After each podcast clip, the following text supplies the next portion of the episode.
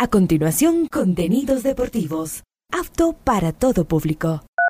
A esta hora, Ondas Cañaris, su radio universitaria católica, presenta Onda Deportiva, con toda la información local, nacional e internacional de los deportes. Comenzamos.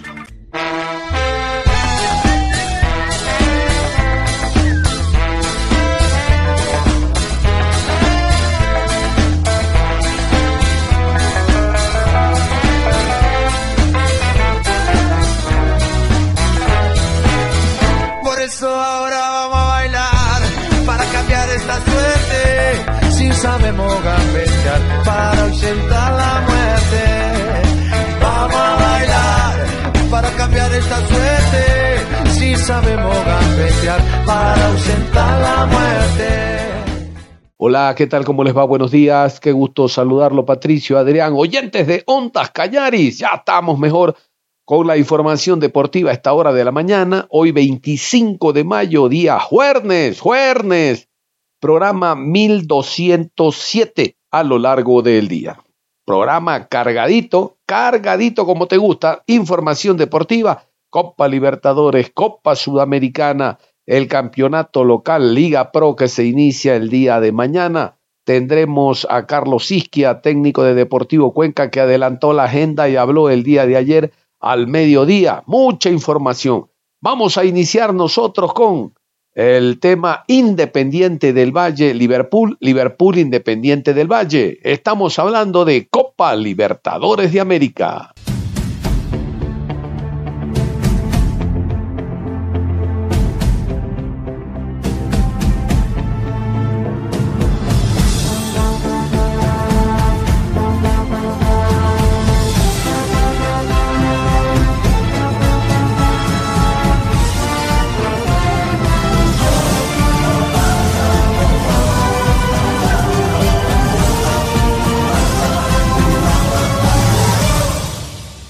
La tarde de ayer, Independiente del Valle cayó en el Estadio Centenario ante el equipo de Liverpool. El cuadro local le derrotó un tanto por cero.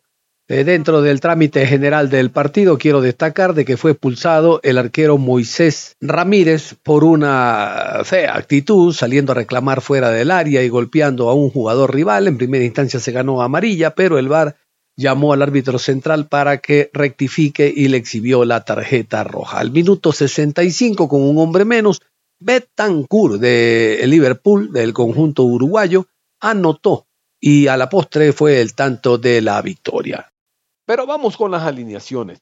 Vamos a continuación con el equipo local, el cuadro uruguayo, el conjunto de Liverpool. Esta es la Copa Libertadores. Sebastián Britos con el 1 en el arco, Federico Pereira con el 6, Juan Izquierdo, camiseta número 3, Gonzalo Pérez con el 4, Miguel Zamudio, camiseta número 11, jugó con el 15, Gastón Martinera. 8, Gonzalo Napoli, Marcelo Meli con el 17, 26 para Lucas Lemos, Alan Medina con el 10 y Rubén Betancourt con el número 23. Vamos a continuación ahora con la alineación del conjunto visitante, el equipo de Independiente del Valle, los once de Martín Anselmi. Ramírez con el 1, Fernández con el número 13, Chunque con el 5, García Bazo con el número 2, camiseta 14, Carabajal, Cortés con el 17, dorsal 16, Pellerano, 80 para Ortiz, Farabelli con el número 8, Alcíbar con el 7 y Martins con el número 18.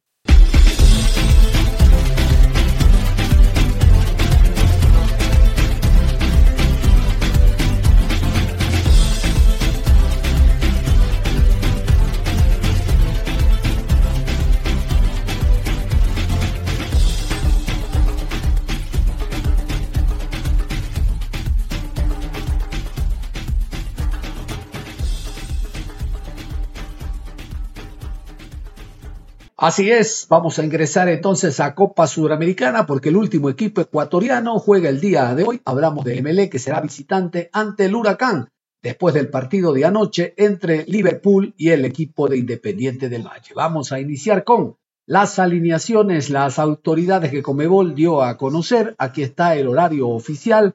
Y recuerden, ya en primera fase, en Suramericana, también hay presencia de VAR, los árbitros para esta, eh, esta noche. Por el grupo B, a las 20 horas, en la ciudad de Buenos Aires, jueves 25 de mayo, Huracán recibe a Emelec.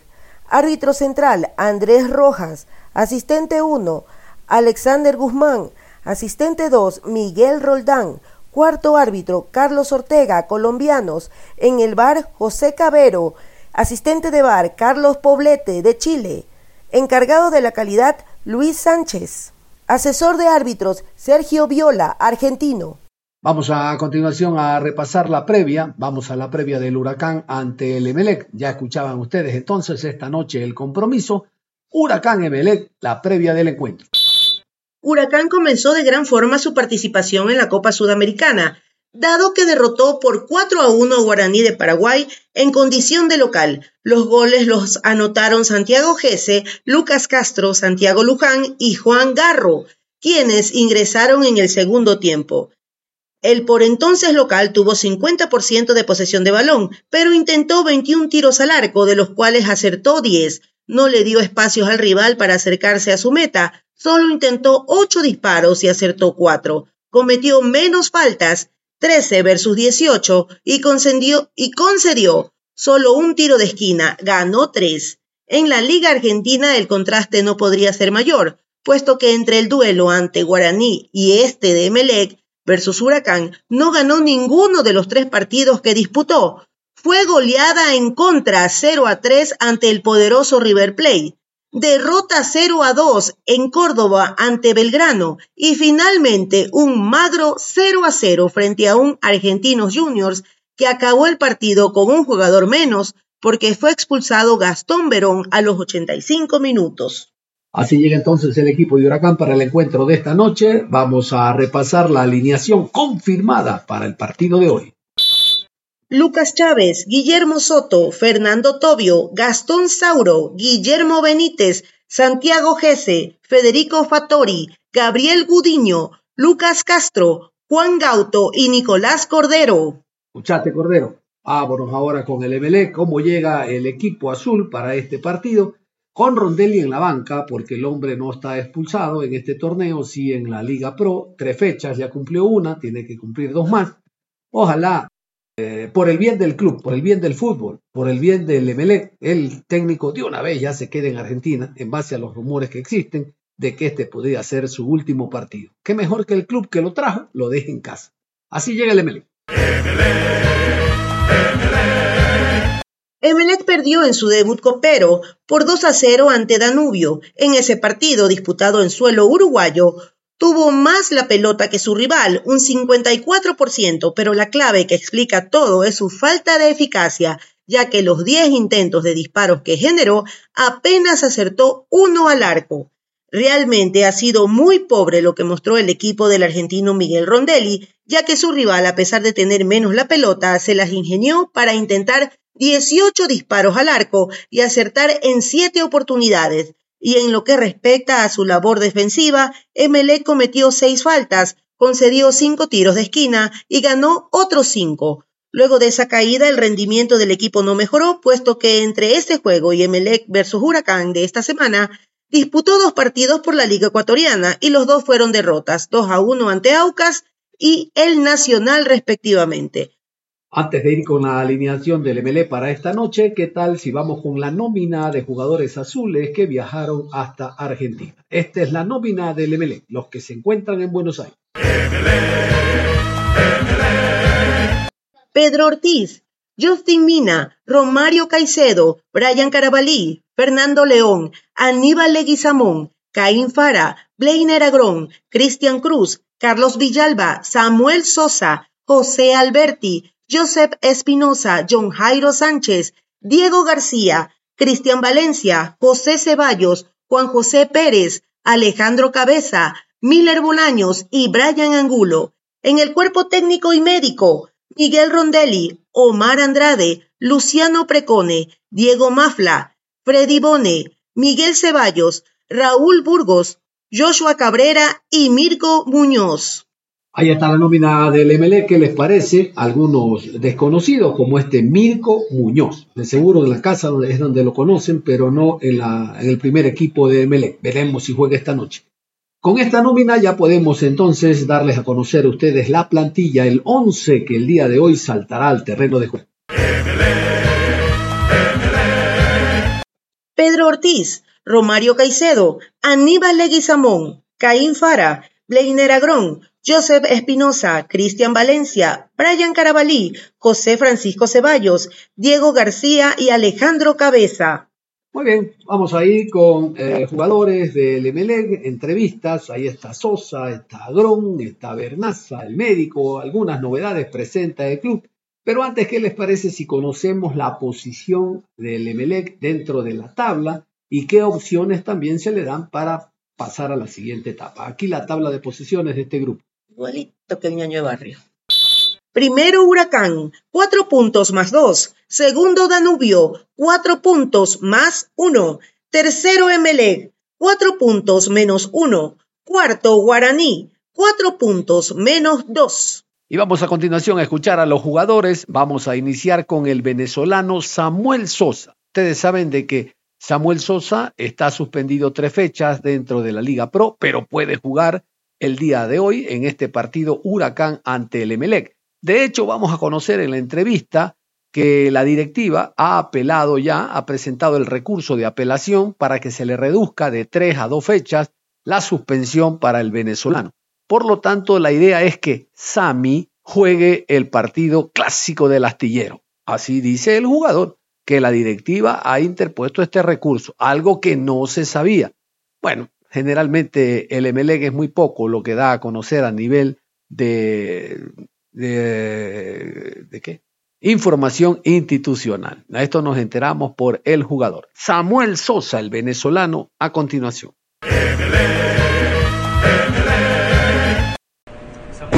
Puedes eh, hablar con respecto al tema de tu expulsión? Quizás no lo habías tenido la oportunidad de comentarlo. Eh, ¿Te deja imposibilitado de estar tres fechas? En... No, bueno, este, van a pelear a ver si se puede quitar una fecha, pero bueno, todo lo tienen en manos de ellos. En torno a, la, a, a cómo está el equipo, eh, Sami, eh, ¿cómo, ¿cómo te sientes y si los compañeros cómo se sienten con respecto a eso? No, los compañeros están, están bien, este, quieren conseguir el objetivo que es ganar el sábado para pasar la página por todos los partidos que se vienen y bueno, ta- estamos todos contentos. Se ha hablado eh, dentro de las redes sociales y también algunos medios sobre la continuidad de- del entrenador. ¿Ustedes cómo se sienten como grupo en, este, en esta situación? No, nosotros estamos metidos que es el partido del jueves, este, vamos a conseguir el objetivo como te vengo diciendo y vamos a estar contentos que se vienen grandes cosas. ¿Cómo le daño a este huracán, Samuel? No, vamos a hacer nuestro trabajo, el profesor nos está dando una idea y bueno, esa idea tenemos que aprovecharla en el campo y conseguir el objetivo. Que tener sobre el rival también? No, bueno, este, todos los partidos no son los mismos. Yo creo que vamos a, a dar lo mejor de nosotros para conseguir el partido que ojalá que se quede ganando. ambiente en este momento, momentos de crisis porque no se dan los resultados a pesar de que, de que se intenta. No, bueno, este es fútbol, como todo, todo equipo tiene su mala racha, yo creo que nosotros vamos, vamos a levantar cabeza y nosotros estamos bien. Ya vieron ustedes, nosotros nos enteramos por lo que acaba de decir Samuel Sosa, Sami, como escuchaban en la transmisión. Bueno, Blainer Agrón, el colombiano, se esperaba mucho más de él. Jugadores de ese nivel en nuestro medio, hay muchísimos y no ocupan plaza de extranjero. Vino como central, pero se lo está utilizando como lateral. ¿Y qué va a decir el jugador? Que él se siente muy bien donde lo pongan. Claro, aquí gana los dólares que no van en Colombia. Lo cierto es que jugador de ese nivel, aquí hay muchísimos, muchísimos. Estoy seguro que en la cantera del MLG habrá. Pero se paga un jugador extranjero con la esperanza de que marque diferencia. La diferencia la marca en el sueldo. Aquí está Blainer Agrón. Lastimosamente, pues no se, no se logró el resultado, pero ahí estamos. Leiner, la adaptación que tienes, eh, teniendo en cuenta obviamente eh, el campeonato nacional, no habías jugado los primeros minutos, llegaste un poquito tarde al tema de porque no pudiste jugar por la suspensión. ¿Cómo te sientes ahora con, con la posición que estás utilizando, que es eh, como lateral? Bueno, eh, ya sí, lo- los partidos que no puedo jugar eh, fueron duros, ¿no? Bueno, ahora ya cogiendo más confianza, cogiendo más bagaje, como se dice. Y bueno, eh, aprovecharlo, las oportunidades que me dan. ¿Te sientes más cómodo como lateral, como stopper tal vez en una línea de tres o como el zaguero central que así te refieres? Bueno, en, en el equipo donde estaba, estaba más acostumbrado a jugar de, de central, no me siento un poco más cómodo ahí, pero eh, cuando los profes me requieren de lateral, toca hacerlo en la mejor disposición. ¿Cómo sacar estos malos resultados? Son ocho partidos que no se ganan en Liga Pro. Se viene este partido de, de Copa Sudamericana. Bueno, eh, con trabajo nada más, simplemente es con trabajo, seguir trabajando con la mejor disposición y bueno, eh, las pelotas que, que, tengamos hay que concretarlas y estar seguritos. Esta situación, esta situación de no estar bien en el torneo local los puede distraer de la Copa Sudamericana el día jueves. Bueno, ya pasamos la página y estamos, este es otro partido, ¿no? Eh, nuevas oportunidades, revanchas que nos da el fútbol y bueno, hacer las cosas bien. Sobre este rival Bleiner Huracán, ¿qué analizan? Bueno, no, es un, eh, un equipo de, que tiene buenos jugadores de buen pie, eh, jugadores altos, eh, fuertes, rápidos, entonces hay que estar seguros. Vamos a escuchar ahora a Jefferson Bernaza. No sé si lo recuerdan, jugador salido de las canteras del Emelec, no iba a tener opciones de jugar y el año anterior eh, llegó hasta la ciudad de Cuenca a formar parte del equipo de Gabriel Schurrer. Lamentablemente, en el, terminando el primer semestre, sufrió una lesión bastante fuerte, una lesión ósea, que le impidió al jugador continuar en la actividad futbolística. Y luego, ustedes saben, por tema FIFA, no puede retirarse el futbolista o regresar a su club de origen hasta que no esté completamente rehabilitado. Es así que ha retornado al conjunto del Emelec. Vamos a escuchar ahora entonces a este jugador, Jefferson Bernaza. El año pasado tuvimos una lesión, pero ya estamos recuperando, falta poquito. ¿Has conversado con el cuerpo técnico actual sobre tu situación acá en el conjunto de Melec? Eh, no, todavía no, pero esperemos que se converse pronto y arrancar la segunda etapa. ¿Qué expectativas tiene usted? Eh, ¿Usted piensa que eh, podrá tener una oportunidad para la segunda etapa en Emelec? Eh, esperemos que tengamos una, una, oportunidad para dar todo de uno y arreglar cosas. Jeff, eh, quizás está el sondeo de poder o las intenciones de, de, ir a otro equipo también, quizás considerando la plantilla alta que tiene acá en Emelec. no, todavía no han considerado eso. esperemos que no, esperemos quedarnos acá y ayudar un poco. Jefferson, ¿cómo, cuál, es, ¿cuál, es, tu intención? ¿Quedarte en Emelec, tener esta segunda oportunidad que, para aprovechar en, este, en esta ocasión? Eh, sí, esa es la intención, quedarnos acá y jugar. Jefferson, ¿qué has podido hablar con el profesor Rondelia ah, en estos entrenamientos? ¿Has podido conversar con el cuerpo técnico para saber si te tienen en consideración? Eh, no, todavía no, pero como están las cosas apretadas, los juegos que les tocan, esperemos pronto conversar con él. ¿Ha sido la mejor decisión regresar a, a Emelec momentáneamente? Eh, sí. ¿Por qué? Eh, por, ah, por el equipo que es grande y jugar aquí es un orgullo. Y, bueno. le, le, pregunto esto porque si, si bien es cierto es un equipo grande Melec, pero en estos momentos no está pasando un buen... Un... Eh, no, pero como todo equipo pasan por mal momento, pero esperamos mejorar las cosas. Jefferson Bernaza, lo escuchaban ustedes, ¿no? Hay un desconocimiento de la prensa que hay que decirlo. No es que el jugador, este, si tiene la posibilidad de irse a otro club, se vaya y que el jugador vino porque Melé lo necesita. No, terminó su contrato con el Cuenca y ha regresado. No es que el jugador de buena gente viene para ver si en la segunda fase actúa. No, el jugador regresa porque terminó su relación contractual. Recién ahora, porque recién ahora terminó de ponerse a punto.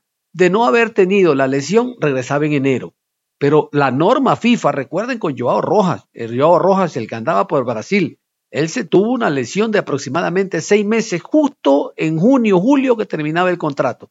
¿Qué tuvo que hacer Sao Paulo? Tenerlo. Hasta fin de año, una vez que se recupera, ahora sí, vaya hijo, pero le pagan la recuperación y el sueldo. Así ocurrió con Jefferson Bernaza. No es que viene como la monedita de oro a salvar al ML, si nunca lo ha sido. Que es un hombre de la casa, sí, que tiene el color azul bajo la piel, vamos a ver. Pero nada de que sea la salvación del ML para segunda fase. Vamos a escuchar al médico del club. Hablamos del de doctor Raúl Burgos. Ajá, el doctor Raúl Burgos habla sobre todo el tema de Jackson Rodríguez. Cuando uno es joven, no hay caso. Rapidito viene la recuperación. Se hablaba de que él estaría recién volviendo a entrenamiento en octubre. Estamos mitad de mayo, un poco más, y el hombre ya está. Ah, se ha recuperado notablemente de esa lesión que sufrió en la segunda fecha, Orense Emelec. Aquí está el doctor Burgos. Están todos los jugadores disponibles a la orden del cuerpo técnico. ¿Cómo avanza el tema Jackson Rodríguez, Raúl? Jackson aproximadamente tiene para un mes, mes y medio ya se le dio alta médica y vamos a empezar los trabajos en cancha ya. Doctor, el caso de Joel Quintero, que no ha sido considerado por el de visto en la parte médica, o con los médicos, ¿cómo va la lesión que tuvo anteriormente? Joel tiene la alta médica y es simplemente decisión del, del cuerpo técnico considerarlo o no. Cristian El Chavo Cruz, como tal, también recibió la alta médica. Sí, ya recibió la alta médica, está a disposición del cuerpo técnico. ¿Cómo marcha el tema Alexis Zapata, doctor? Asimismo, igual que, que Jackson, es- Alexis está aproximadamente en un mes, mes y medio. Estamos trabajando ahora ya en cancha, ya la lesión que tuvo está totalmente consolidada y no hay ningún inconveniente. Doctor, el tema Brian Carabalí tuvo un golpe el partido pasado, se lo vio que estaba con, con eh, muchas cintas adhesivas. ¿Cómo se encuentra el jugador? No, el jugador está disponible, incluso va a viajar con nosotros a Argentina y no hay ningún inconveniente. Simplemente es una precaución nada más. Doctor, ¿puede ser factible de que mejore o baje los tiempos para el tema de Jackson Rodríguez y que pueda regresar lo más pronto al... A ver, lo de Jackson estamos manejándolo mucho con cautela, estamos eh, lo que estamos haciendo es el trabajo adecuado para que él al momento de reingresar al, al campo de juego lo haga de mejor manera. Y vamos a cerrar con el presidente del Emelec, el ingeniero José Pileggi. Quiero que caigan en cuenta eh, que el presidente no ha tenido ningún plan, que no analiza el momento actual que atraviesa su club con siete u ocho equipos sin ocho partidos sin ganar, que hay una crisis de resultado, que hay que tomar decisiones. Para esto no se necesita una dilatada trayectoria como dirigente, no, simplemente sentido común, que se dice que es el menos común de los sentidos. Este es el reflejo. Este hombre de Pileggi dice primero, ya lo van a escuchar ustedes, que eh, Rondelli no les ha presentado la renuncia y que van a conversar con él después de lo que pase hoy ante Huracán. Y luego dice, bueno, no nos están saliendo las cosas, en todo caso vamos a ver si él presenta. No, si él presenta, no. Basta, gracias, fuera. Más adelante a lo mejor vamos a tomar decisiones. No, ¿cuándo? En la B. Todavía no determina que está un equipo grande, mediático, uno de los principales del fútbol ecuatoriano, con una hinchada superlativa. Es el Club Sport Emelec. No es un grupo rejuntado de muchachos. Aquí hay inversión y eso no se refleja. Hay que tomar decisiones, golpes de timón. Fuera, Rondelli, fuera. Pero para el directivo, de seguro, esto se cura con un asado de integración. Yo no miento, aquí está Pileggi, equivocado totalmente sobre el momento actual de su club. ¿Qué pasa con Miguel Rondelli? ¿Se queda? ¿Se va? Desde la dirigencia hay un punto de vista en darle, en continuarle dando el apoyo o se está analizando por el tema de resultados su continuidad. Bueno, hemos dado el apoyo al profesor Rondelli y a su cuerpo técnico desde el inicio de la gestión, ¿no? Porque estamos apostándole con él a un proyecto nuevo, distinto en Emelec. Ha tenido muchas dificultades, este, como también han tenido dificultades ciertos jugadores por sus lesiones. Y nosotros tenemos que ser consecuentes con esto, ¿no? El profesor no nos ha presentado ninguna situación particular de renuncia y tampoco nosotros podemos decir que hemos indicado algo al respecto. Nosotros vamos a esperar a, a ver cómo se van desarrollando los eventos para poder en ese momento hacer cualquier tipo de pronunciamiento. Creo que ahorita no es el momento oportuno, estamos frente a un partido muy importante a nivel internacional para el club, en el que estamos bien en la tabla este, y esperamos tener, obtener los mejores resultados el próximo día jueves. Bueno, si nosotros recibimos algún tipo de, de situación por parte de los- del cuerpo técnico, nosotros en ese momento vamos a saber responder. ¿no? Eh, No quisiera adelantar a ningún tipo de criterio, pero creo que sí estamos eh, necesitando tener resultados. Eh, por el esfuerzo que venimos haciendo como dirigentes, eh, tanto con el cuerpo técnico como con los jugadores, eh, estamos 100% al día en todo. eh, tenemos las obligaciones pagas con instituciones financieras eh, que vienen heredándose de años atrás. estamos con las instituciones públicas como el SRI, IES al día, proveedores al día, nuestro personal de empleados y obreros del club al día. Es decir, están dadas todas las condiciones para que los resultados se den de manera positiva. Es lamentable que no se nos estén dando, pero creo que hay que ser un poco pacientes y tendremos que ser también pacientes respecto al tema de lo que acontecerá después del partido con Huracán y la conversación que tendremos que seguramente tener con el cuerpo. Después de escuchar a José Pileggi, nos vamos a la pausa y al volver tendremos árbitros y horarios sancionados de la fecha, tendremos un comunicado de libertad fuera, Paul Vélez, Paul Vélez fuera de libertad. No sé por qué, no sé por qué. Demuestra esta dirigencia de Liga Loja que de esto no sabe, sabe de aviones, de esto no sabe. Vámonos a la pausa mejor y volvemos también con Carlos Isquia, técnico del Deportivo Cuenca, que habló en rueda de prensa. La pausa y volvemos. Onda Deportiva. Regresamos con Onda Deportiva. Vamos a continuar con la programación Onda Deportiva. Recordar entonces que hoy juega el Emelec en horas de la noche ante el Huracán en Buenos Aires, última participación de equipos ecuatorianos a nivel de Libertadores y Sudamericana. Lo del día de ayer de Independiente del Valle, como escuchaban ustedes al inicio del programa, fue con derrota ante Liverpool por 1 a 0, contra todo pronóstico. Bueno, vamos a hablarles de lo que significa la Liga Pro 2023.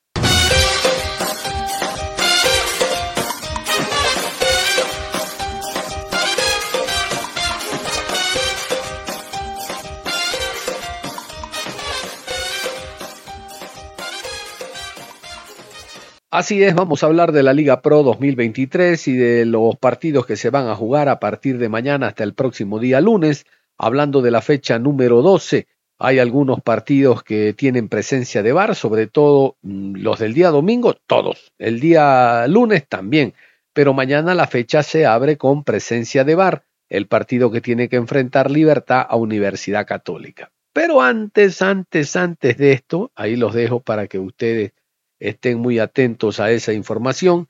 Quiero contarles las sanciones, comisión disciplinaria y las sanciones a jugadores, cuerpos técnicos, escenarios deportivos y equipos. Quiero que reparen en que el Mushurruna, no al nivel de el MLE, con la cantidad que generalmente era sancionado, en alguna ocasión hasta 35 mil dólares, en este caso Mushurruna tiene una sanción de 3.500 dólares. Este no es más que otra cosa que el Estadio Echa Leche no presenta las garantías para fútbol profesional. No es que la Liga Pro es mala, que no apoya, que no quiere al ponchito, pobrecito. No, no, no, no presenta ningún tipo de garantía.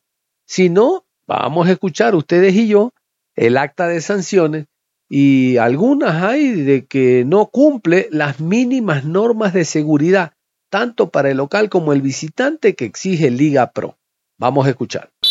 Universidad Católica 3, Emelec, suspensión tres fechas por insultos al árbitro, Luciano Precone, entrenador asistente, suspensión tres fechas, insultos al árbitro, Omar Andrade, entrenador asistente, suspensión tres fechas, insultos de utilero a oficial del partido, utilero Dani Vera, Club Sport Emelec. Mushurruna 0, Auca 0. Reclamos indebidos, multa de 200 dólares. No se entona himno Liga Pro, multa 500 dólares. No se entona canción de la Liga Pro, multa de 500 dólares. No hace spot contra la no violencia, multa 2.000 dólares. No cumple en garantizar seguridad del club visitante, multa 500 dólares para Mushurruna. Deportivo Cuenca 1, Independiente del Valle 2, suspensión de dos partidos, juego brusco para Iñaki Melo, multa de 200 dólares, conducta incorrecta, multa de 100 dólares, conducta incorrecta para Marcelo Velasco, amonestación para Deportivo Cuenca, multa de 200 dólares por conducta incorrecta para Martín Anselmi, DT de Independiente de Valle. Guayaquil City 3, El Nacional 1. Suspensión de un partido por doble amonestación para Brian Nazareno. Multa de 100 dólares. Doble amonestación, suspensión un partido para Norman Micolta, para El Nacional. Liga de Quito 2, Técnico Universitario 1. Suspensión de un partido, juego brusco para Ricardo AD. Multa de 200 dólares, reclamos indebidos. Luis Ubeldía, director técnico de Liga de Quito. Además, multa de 200 dólares para Carlos Grueso, entrenador asistente, Liga de Quito. Cumbayá 0, Delfín 1. Suspensión de un partido por juego brusco a Juan Carlos Paredes. y suspensión de un partido por juego brusco a Pablo Cifuente de Cumbayá, suspensión de un partido por juego brusco para Cristian García de Delfín. Barcelona 2, Orense 0, suspensión de, un, de dos partidos. Juego brusco grave para Oscar Quiñones, multa de 200 dólares. Además, multa de 100 dólares por reclamos indebidos para Edgardo Onofa, entrenador asistente de Orense. Ahí estaban. Lo en el MLE es catastrófico, ¿no? Todos son una copia de Rondelli. Antes Rondelli tres fechas, ahora el asistente, ahora el preparador físico, ahora el utilero. Toditos se portan mal. De esa manera no se ganan los partidos. No sé qué les está pasando. De esa manera no se demuestra primero que se quiera el club, para nada. Y segundo, que se pierde por eso. Es que me expulsaron a fulano, y es que, es que yo perdí la cabeza. No, el equipo de la cancha no refleja nada. Dirigencia, atender. Vámonos ahora con árbitros horarios. No, no, vámonos con esto primero. El equipo de Libertad, el equipo de Loja, que juega en primera categoría, recién ascendido, el día de ayer nos sorprendió con este comunicado. El comunicado no demuestra otra cosa que los directivos también son recién ascendidos a primera categoría. Porque echar a estas alturas a Paul Vélez, el director técnico de Libertad, es una auténtica locura. ¿Por qué? A diferencia de Rondelli, primero que no tiene el equipo, y dos, si bien no suma de a tres, pero suma de a uno, su escenario deportivo todavía no nadie ha ido y lo ha volteado. Le ganó, perdón, empató con Independiente del Valle, empató con el Aucas, empató con Barcelona. Paul Vélez no es un hombre que está haciendo sus primeros pasos en el fútbol ecuatoriano, para nada. Votarlo ahora, sacarlo del equipo, no me parece lo más normal. Creo que es un apresuramiento digno de o la calentura por estar en últimos lugares o simplemente llegó un empresario con la carpeta del nuevo técnico y dijo yo cobro menos y sé cómo hacerlo. El país está cansado de gente que sabe cómo hacerlo y a la hora de la verdad no sabe. Y el fútbol, el fútbol no está exento de aquello. Escuchemos este comunicado del equipo de Libertad. Vamos arriba, libertad. Vamos arriba, libertad. Vamos arriba, libertad. El orgullo de mi ciudad. Libertad Fútbol Club anuncia la salida del director técnico Paul Vélez y su equipo de trabajo. Agradecemos su contribución y profesionalismo durante su tiempo al frente de nuestro equipo. Asimismo, anunciamos al profesor Marcelo Robledo. Robledo, ¿qué les parece? Robledo. Este argentino sin nombre en el fútbol ecuatoriano llegó de Bolivia a comienzos de año para el Macará en primera B. Llegó a un precio bajito, bajito. Vienen a hacerse un nombre. Pero resulta que la dirigencia lo separó. Actualmente Macará lidera la primera B. Lo separó por actos de indisciplina. La indisciplina, hey, Pedro Pablo Perlaza, es de jugadores, no del técnico. El técnico comunica que Pedro Pablo Perlaza no fue a entrenar el día domingo y ya son muchas las, las, eh, las ocasiones en que no entrena. Perfecto. Pero que el técnico sea indisciplinado, eso no ocurre. Por eso salió de Macará. Resulta que ahora llega a primera categoría A, a dirigir a Libertad. El hombre vino a buscarse un nombre y hay directivos que compran, como la gente de Libertad. No se justifica bajo ningún concepto la salida de Paul Vélez, un excelente técnico. Si los resultados no se dan en base a que el equipo no camina porque no han habido los refuerzos, espérate que termine el semestre. Pero sacarlo ahora, este tipo de seguro, es que nos conocemos, ustedes y yo sabemos el, el, el verbo de la gente del Río de la Plata. No, tengo que conocer al plantel, tengo que conocer al equipo. Lo segundo, no, el equipo estaba mal trabajado, físicamente está mal trabajado, porque le echan la culpa al otro, al anterior. Y tercero, no, no, hay que contratar, hay que cambiar, y ahí viene el lleve. Hay que contratar al de acá, contratar este, reforzarse acá, y le dejan al equipo con una deuda de rescisiones de contrato de los que entre comillas no servían y con los contratos de los que llegan a salvar al equipo. Esto, esta es historia repetida. Y cuando en la segunda fase el equipo esté ya en el descalabro, no, es que yo no armé el equipo a comienzo de año, yo tomé un equipo armado y se acuerdan que les conté que el equipo no andaba bien físicamente. Ese es el cuento que nos tienen acostumbrados los del sur del continente. Pero claro, Cuando hay dirigentes que de este negocio no conocen, como el señor que está a cargo de Libertad, don Marlon Granda, que tiene buenas intenciones, quiere a Loja, quiere al plantel, pero asesórese, asesórese de gente que medianamente tenga recorrido en el fútbol de primera. No me voy a hacer mala sangre. Vamos mejor a escuchar árbitros y horarios, presencia de VAR en cinco partidos de esta fecha. Vamos a escuchar. Viernes 26 de mayo, 19 horas, en la ciudad de Loja, Estadio Reina del Cisne, Libertad Fútbol Club, recibe a Universidad Católica. Árbitro central, Osvaldo Contreras. Asistente 1, David Bacasela. Asistente 2, Ricardo Valdivieso. Cuarto árbitro, Gerson Zambrano. Asesor de árbitros, Marco Correa. En el bar, Kevin Pazmiño. Asistente de bar, Edison Vázquez. Encargado de la calidad, Osvaldo Segura. Continúa la jornada del día sábado 27 de mayo, 13 horas, Ciudad de Ambato, Estadio Indoamérica Bellavista, Técnico Universitario versus Mushuruna Sporting Club.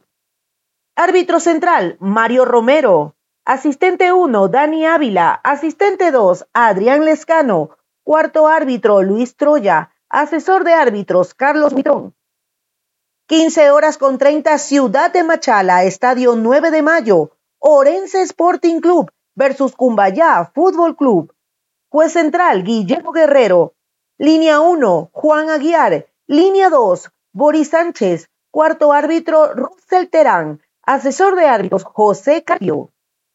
18 horas, Estadio Jocay, Ciudad de Manta. Delfín Sporting Club recibe a Gualaceo Sporting Club. Árbitro central René Marín. Al asistente 1, Byron Romero. Asistente 2, Jorge Ponce. Cuarto árbitro, Cristian Arizaga. Asesor de árbitros, Clever Freire. Domingo 28 de mayo, 13 horas, Estadio Gonzalo Pozo Ripalda, Ciudad de Quito. Sociedad Deportiva Aucas se enfrenta a Club Deportivo Cuenca.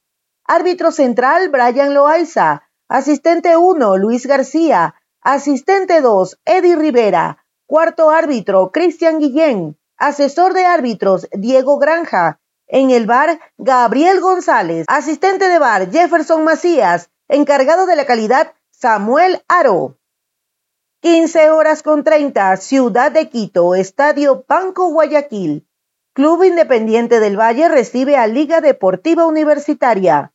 Árbitro central, Augusto Aragón. Línea 1, Cristian Lescano. Asistente 2, Denis Guerrero.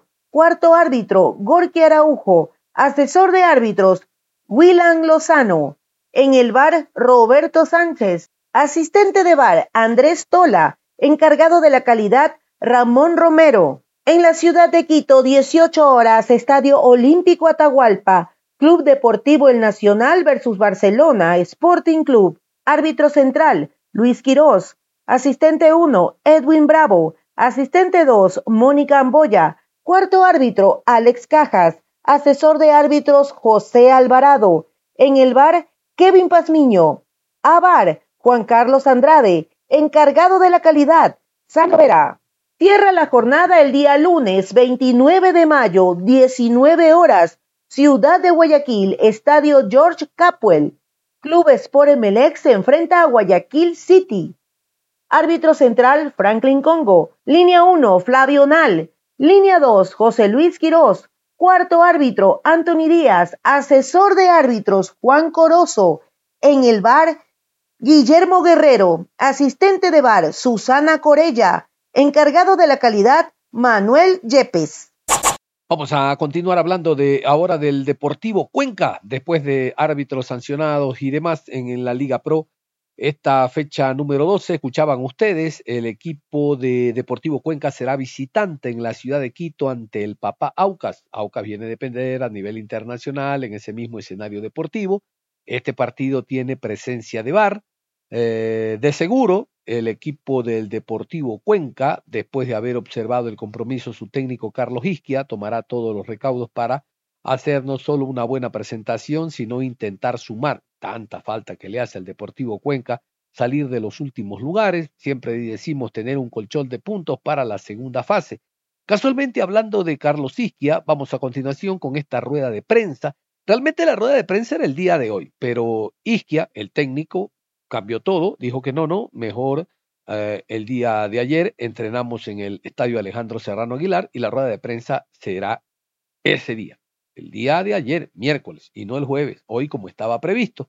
Y él abordó algunos temas. Uno de los importantes me parece el tema arbitral. De plano dijo, yo no hablo de los árbitros, yo no me quejo de los árbitros, son seres humanos, se pueden equivocar a favor o en contra, cuando es en contra nos molestamos, o no es a favor no decimos nada, yo no quiero hablar de aquello. Habló de la expulsión, sobre el tema de la expulsión de Rodrigo Melo, ¿no? En el partido anterior, partido anterior que hubo presencia de VAR. Muchos coinciden en que sí, hubo una falta de Melo y que fue observada por el VAR, y por eso al ser roja directa, como ustedes han escuchado, el jugador tiene que cumplir dos partidos de suspensión. De ese tema no habló. Habló de la preparación del equipo enfrentando al Aucas, habló que observó el último partido del Aucas ante Racing a nivel de Copa eh, Libertadores de América y también algunos detalles de la preparación del equipo en esta semana. Vamos entonces a continuación con Carlos Isquia, director técnico argentino del Deportivo Cuenca.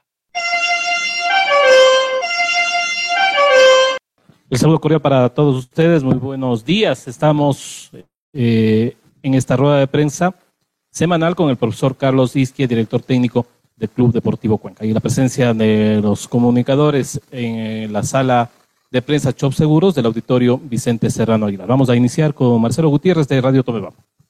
Gracias, Jorge. Buenos días a, a usted, Carlos, y a los compañeros que están presentes acá.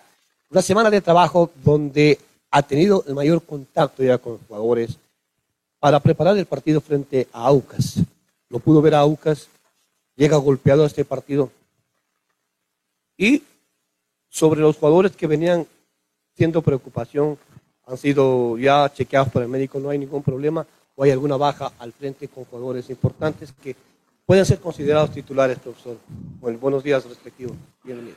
Bueno, en el día a día que vamos pasando, vamos conociendo cada vez mejor a los jugadores este, a identificarlos también, porque a veces no es fácil 30 o 35 jugadores poder identificarlos de un día para el otro, pero ya lo tenemos bastante bien controlado eso y, cada trabajo que vamos implementando uno quiere ayudarlos a mejorar, no a tener este inconvenientes y problemas. Tenemos ahí varios con, con algunas molestias, con algunos dolores, este, no solo de los entrenamientos, sino del partido del otro día que fue intenso, que fue casi completamente bajo la lluvia, campo pesado, eh, muchos jugaron 60 o 70 minutos este, con, un compañero menos y, eso todavía se sintió mucho más. Pero bueno, este, sí, ayer vi el partido de Aucas, creo que no mereció perder, este, tuvo una buena performance y, el arquero de Racing en varias intervenciones. Aucas tuvo por ahí mala suerte en las definiciones y a pesar de eso, lo que pasa o lo que se nota muchas veces. Que si le hubiesen dado 5 o 10 minutos más, lo empataba sin ningún tipo de problema porque ya el rival no acostumbrado a la altura empezó a sentir, ¿no? Este, y la presión de Auca fue intensa. Eh, así que nos vamos a encontrar con un rival complicado, difícil, con ganas de ganar, lógico, como tenemos todos, pero más después de, de una derrota que, que, lo deja ahí un poco más triste, ¿no? pero es un muy buen equipo, sin ningún tipo de dudas, y para mí, a lo que yo he visto del partido, no, no merecía perderlo. ¿no? Profe, ¿qué tal? Eh, buenos días, Sebastián Maldonado de Radio Mágica. Eh, cuando llega un técnico en un equipo siempre tiene un lindo dolor de cabeza, ¿no? Todos los jugadores quieren mostrar lo mejor y yo creo que eso, eso es bueno para el técnico. ¿Y cuánto, qué tan fácil o difícil se le está haciendo a usted plantear los equipos, elegir el delantero? Por ejemplo, Becerra marca gol, Enzo López titular. ¿Qué tan fácil está eso por ahora o difícil? Sí, el tema más que nada pasa por el tema de lo físico, ¿no? Este, eh, o varios están con, con, molestias, eh, no pueden trabajar plenamente toda la semana, entonces bueno, tenemos que ir cuidándolos también porque no es un plantel muy, muy grande en cantidad de jugadores y por eso también venimos subiendo a, a chicos, a distintos en las prácticas para ir no solo conociéndolos, sino también para que se vayan adaptando un poco a, a la forma que trabajamos y, y, que en cualquier momento están acá arriba también, porque si uno empieza a tener varias este, posiciones en las cuales tenés jugadores lesionados, lógicamente hay que tener que suplirlos con, con la juventud que tenemos. Así que, pero bueno, ahí uno siempre tiene la ilusión y la esperanza de que las cosas vayan mejorando, que vayan saliendo bien y, y podamos volver a Profesor Isquia, ¿cómo está? Buenas tardes. Diego Sea de Radioactiva le saluda. Profe, ¿cómo lo sintió usted al plantel luego de la derrota del último partido frente a Independiente? Salieron un poco mm, preocupados los jugadores por el tema arbitral. Parece que la expulsión de, de Rodrigo Melo como que fue injusta, ya viendo las imágenes. No sé qué, qué opinión tenga usted al respecto y cómo lo ha sentido al jugador, al plantel, luego de ese partido, profe. Bueno, la respuesta es que yo contra la, actitud o las decisiones de los árbitros no, no respondo, no, no opino. Este, yo creo que ellos tienen no solamente la posibilidad de, de decidir ellos, sino también tienen el VAR, el cual se dejan, este, eh, tienen mayores posibilidades que nosotros, que estamos afuera y que vemos una sola situación. Pero bueno, eso no tiene que, que a nosotros este, molestarnos porque hoy puede ser en contra, mañana puede ser a favor. Eh, lo que yo no quiero es que mis jugadores vayan a tratar de, discutir, de irle atrás al árbitro. Eso no me gusta en todos los partidos, bueno, lógicamente, menos me va a gustar en mis jugadores, ¿no? Eh, veo como que es una falta de respeto hacia el árbitro, que lógicamente tiene también su obligación y su responsabilidad. Eh, después, bueno, como te decía recién, si se equivoca en contra, uno se pone mal, y si se equivoca a favor, uno se pone contento. Es este, lo que tenemos y tenemos que hacer así, así que yo no- para mí na- para nada eso. Y después la actitud de los jugadores o cómo quedaron, lógicamente, vos cuando caes o tenés una derrota, eh, la actitud eh, es dolorosa, no, no, no, no es algo que vos esperás. Pero yo traté de, hablarles y comentarles de que me había gustado mucho la, actitud que tuvieron después de quedar 2 a 0 abajo, de estar con un hombre menos. eh, empezaron a presionarlo a un gran rival que tuvimos. Y los últimos 15 minutos este, creo que casi pasaron una o dos veces la mitad de la cancha, ¿no? Entonces, eh, la presión que ejerció el equipo, la- las ganas, el ímpetu, no llegamos a- a- a- al empate, pero estuvimos muy cerca y, y eso es lo que me deja más tranquilo, la actitud que ellos tuvieron, a pesar de que al final era más complicado todavía. ¿no? Ahora sí. Vamos a continuar con Marcelo Guevara. Gracias, Coco. Buenos días, profesor. ¿Cómo está? Un gusto saludarle. Estamos en vivo para Minuto 91, la Superdeportiva. En el tema, eh, analizando las últimas cuatro fechas y viendo cómo está la tabla de posiciones, eh, ¿cómo han analizado, al saber que están a tres puntos de los últimos de la tabla, de la zona del descenso, cómo se refleja eso dentro del camerino y usted analizando eh, la finalización del campeonato según los rivales que le tocan? Bueno, vos decís fue cuatro fechas atrás, yo te diría que hace dos fechas atrás estaba a un punto este, Cuenca de, la última posición, ¿no? Eh, se ganó el partido contra Musurruna de muy buena manera, eh, empezó como, como a levantarse, a salir y uno a, a hacerse ilusiones de que el equipo va más para arriba, pero bueno, este, nos tocó justamente un, el rival más importante que hay hoy en día para mí en el, en el fútbol ecuatoriano, por algo va primero con la ventaja que tiene, por algo está jugando copas internacionales, por algo ha tenido títulos en los últimos años, que han hecho las cosas muy bien. Y no es una excusa, es difícil ganarle a un equipo de esos. Bueno, ahora los rivales que tenemos tampoco son fáciles, porque tanto Aucas como Nacional, como Delfín, como Melec, son rivales complicados. Eh, uno viene y, y de golpe no es fácil tampoco saber este, bien el, rendimiento de todos los jugadores o quién te puede rendir más, quién te puede rendir menos, en qué posición. Entonces uno va viendo, estos partidos nos tienen que servir como para ir este, viendo la, la, la situación y cómo formar el equipo. Y bueno, y después veremos, este, terminado este torneo, si hay alguna incorporación. El plantel este va a seguir continuando porque todos tienen su contrato este, hasta fin de año y algunos más. Así que este, en ese sentido no, no, no me preocupa. Sí me gusta subir chicos de, las categorías este, menores para ir conociéndolos y para que en el momento que lo necesitemos, que estén a, disposición del cuerpo técnico. ¿no? Así que tenemos este, ilusiones y esperanzas de que el, segundo torneo tiene que ser de otra manera. Carlos, buenas tardes y un gusto también saludar al resto de colegas, además acá Jorge. Eh, quería hacerle la consulta puntual sobre la ausencia de Rodrigo Melo, cómo impacta eso en el funcionamiento del equipo. Y además le quería consultar algo cortito sobre Ronnie Viejo, porque tuvo un eh, eh, inicio accidentado de temporada con algunos eh, problemas y sobre todo errores puntuales que le causaron malos resultados al equipo, pero que ha venido ya prácticamente jugando como titular en cuatro partidos. ¿Qué evaluación han hecho de Ronnie Viejo en la llave central y cuánto complica el tema de Rodrigo Melo y su ausencia en el partido de este fin de semana? Bueno, lo de Rodrigo Melo es importante, ¿no? Porque es jugador que, que- que es este, casi fundamental en el esquema del equipo. Ah, Había tenido, al menos cuando yo lo vi, un, gran partido contra Musurruna, eh, no solo en el control de la mitad de la cancha, en el quite de pelota, sino en la profundidad, en el manejo, en los pases que había hecho. Había dejado tres veces en posición de gol a, delanteros de, de nuestro equipo, especialmente a Branda. Eh, bueno, su expulsión lógicamente no, nos perjudica, ¿no? Porque no es fácil este, reemplazarlo. Eh, los que lo van a reemplazar seguramente van a intentar hacerlo mejor para, para tratar de que el equipo no lo sienta. Y lo de Biojo fue hoy en la práctica que no, no participó porque, al menos en la práctica de fútbol, porque llegó con, con una molestia muscular y, entonces, lógicamente, eh, el caso de, Enzo López lo mismo. Este, venían, ayer hasta se habían hecho estudios tanto él como, como Raúl Becerra, que les dieron bien, que no tienen ninguna lesión, pero bueno, a veces uno tiene que tener la precaución, como dije al principio, que faltan cuatro o cinco días para el partido, de tratar de cuidarlos y que nadie se te lesione más gravemente para poder contar con ellos. ¿no? Buen día, profesor, y a todos los colegas presentes. Javier Ávila, de la ABC Deportiva 917 FM. Eh, profe, le quería tocar un poco los números. Si puede hablar un poco de ello. Quedan dos en disputa y el Cuenca tiene dos partidos de local, que podrían ser seis.